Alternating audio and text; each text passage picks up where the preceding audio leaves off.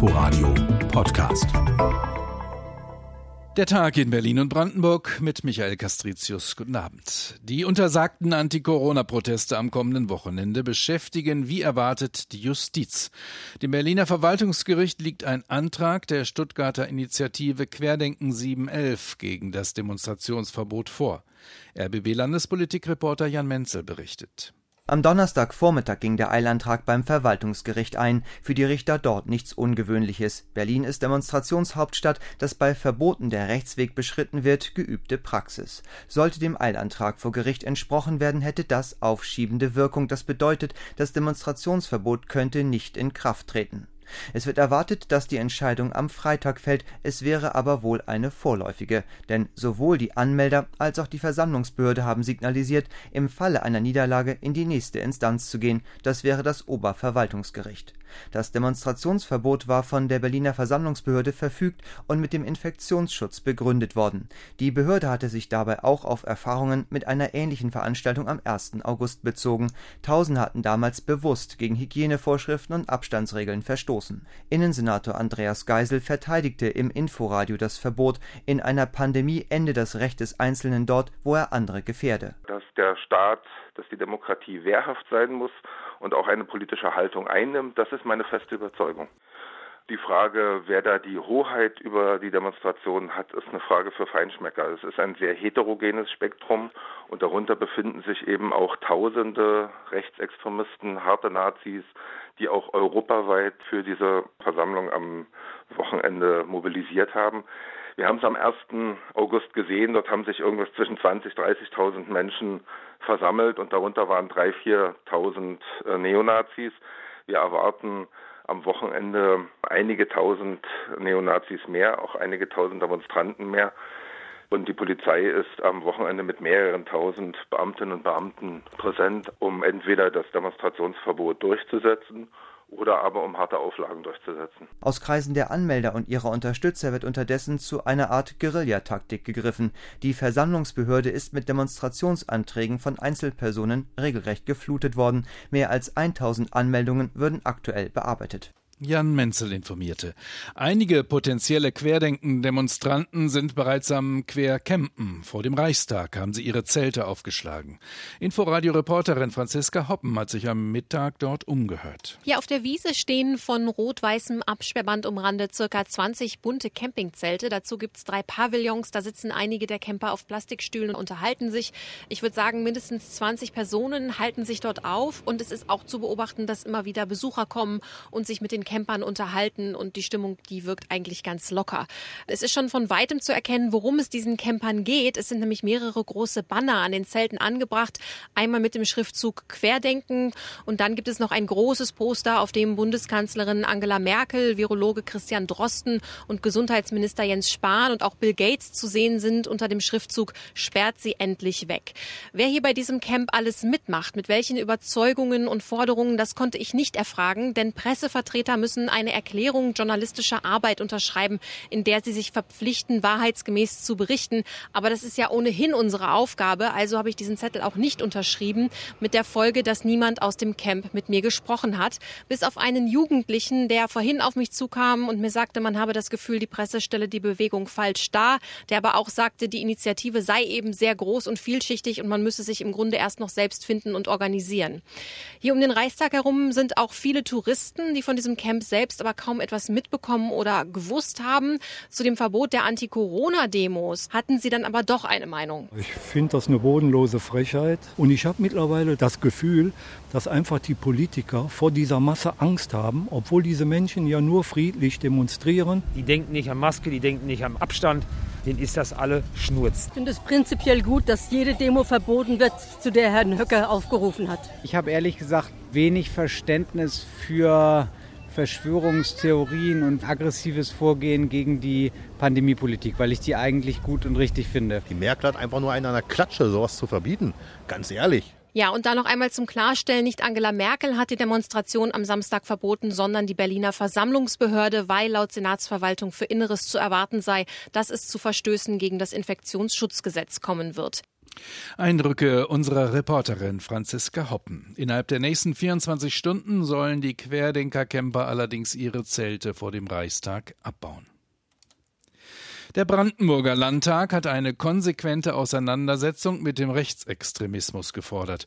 Unter anderem Kommunalpolitiker müssten vor Drohungen und Einschüchterungen geschützt werden. Einzelheiten von Thorsten Südow. Eine weitere Sprachverrohung und das Verächtlichmachen von gewählten Gemeindevertretern und Bürgermeistern durch Rechtsextremisten dürfe in Brandenburg nicht zugelassen werden, sagt die SPD-Landtagsabgeordnete Inka Gossmann-Reetz in der Debatte. Wir wollen die Menschen, die sich ehrenamtlich und hauptamtlich als Mandatsträger für die Demokratie einsetzen, vor den einschüchternden Angriffen von übler Nachrede und vor Verleumdung durch die neuen Rechten schützen. Dazu gehört die Aufklärung, aber auch die Polizei muss sich schützend vor die Angegriffenen stellen, damit diese ihre Mandate ohne Angst ausüben können. Im gemeinsamen Antrag von SPD, CDU, Bündnis 90 Die Grünen, Linken und Freien Wählern wird auch ein konsequentes Vorgehen gegen Hasskriminalität im Netz, eine Entwaffnung von rechtsextremen Netzwerken und ein Landesprogramm für Aussteiger aus der rechten Szene gefordert. Brandenburgs Innenminister Michael Stübgen von der CDU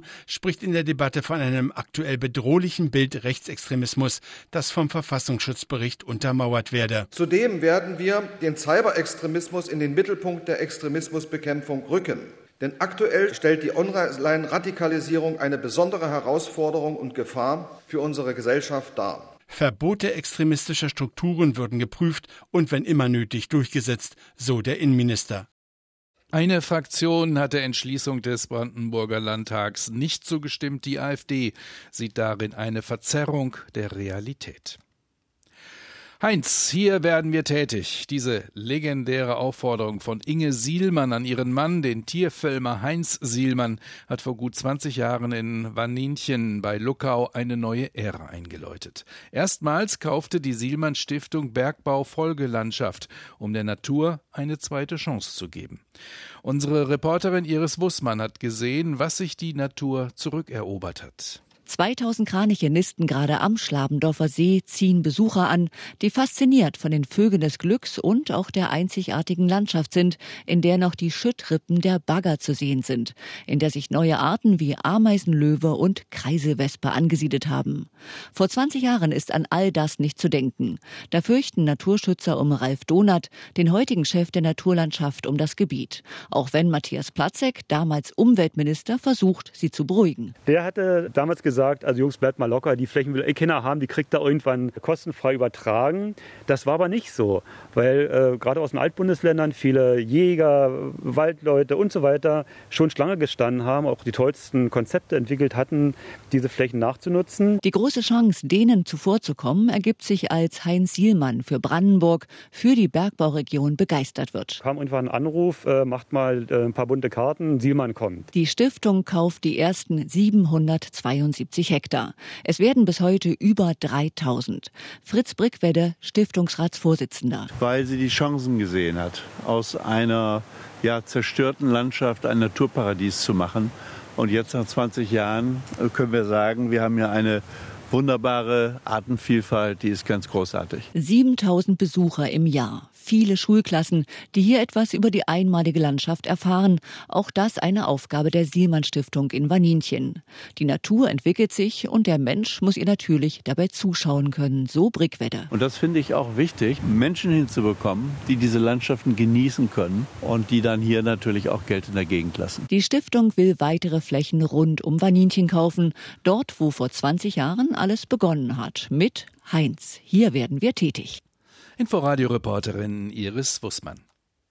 Früher mal war Berlin der Bär. Dann wurde es arm, aber sexy. To be or not to be, in den letzten zwölf Jahren demonstrierte die Hauptstadt dann, dass sie englische Verben, zumindest im Infinitiv, beherrscht. Be Berlin hieß der Slogan. Jetzt genehmigt sich die Stadt ein neues Design, spart sich das Motto ganz und reanimiert den Bär. Berichtet unser landespolitischer Korrespondent Thorsten Gabriel. Eine neue Marke ist wie ein neues Leben, könnte diese Schlagerparty verliebte Metropole jetzt vielleicht singen. Das wäre natürlich übertrieben. Trotzdem, wenn es ums Design geht, ist das mehr als die Summe aus Logo, Schriftzug und Farbe. Gefühle spielen eine Rolle.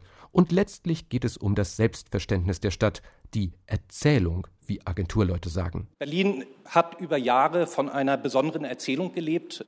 Komm nach Berlin, hier kann jede und jeder den Freiraum finden, um seine individuellen Lebensentwürfe zu verwirklichen. Jan Habeck ist Kreativgeschäftsführer von Jung von Matt Spree, der Agentur, die den Zuschlag für die Rundummodernisierung der Marke Berlin erhalten hat. Diese Berlin-Erzählung ist eine, die mittlerweile zur Herausforderung für die Hauptstädter geworden ist. Das zeigte auch eine Studie, die der Senat vor zwei Jahren in Auftrag gab. Susanne Kuhlmann, Teamleiterin für Öffentlichkeitsarbeit aus der Senatskanzlei, sagt, Die Berliner wollen mehr Solidarität und mehr Gemeinschaft. Sie wollen nicht ständig mit Scheitern und Fail City und anderen Hypothesen überrannt werden, sondern sie wollen auch etwas Positives. Und dafür haben wir eine partizipative Markenstrategie gesucht, die die Liebe und den Stolz auf diese Stadt auch ausdrückt. Die neue Botschaft lautet nun, wir sind ein Berlin. Ein Slogan, der nur nach innen gerichtet ist. Das neue Design dagegen verzichtet auf Botschaften. Berlin steht da nur noch in knallroten Großbuchstaben schwarz eingerahmt. Und daneben feiert der Berliner Bär sein Comeback. Wir haben den Bär, der vor vielleicht auch ein bisschen angreifend, ablehnend war, etwas modernisiert nach dem goldenen Schnitt, haben so ein paar Elemente weggenommen. Er hat auch am Mund, sieht man das, so ein kleines verschmitztes Lächeln, also ein kuscheliger, aber auch stolzer Bär. So beschreibt Uwe Hecker von Jung von Matt die neue Bärenmarke. Im Internet werden alle die Möglichkeit haben, das Logotier nach ihren persönlichen Wünschen zu gestalten, um es anschließend auf Shirts oder Taschen in die Welt hinauszutragen. Ebenso die begleitende Kampagne zum Wir-Gefühl.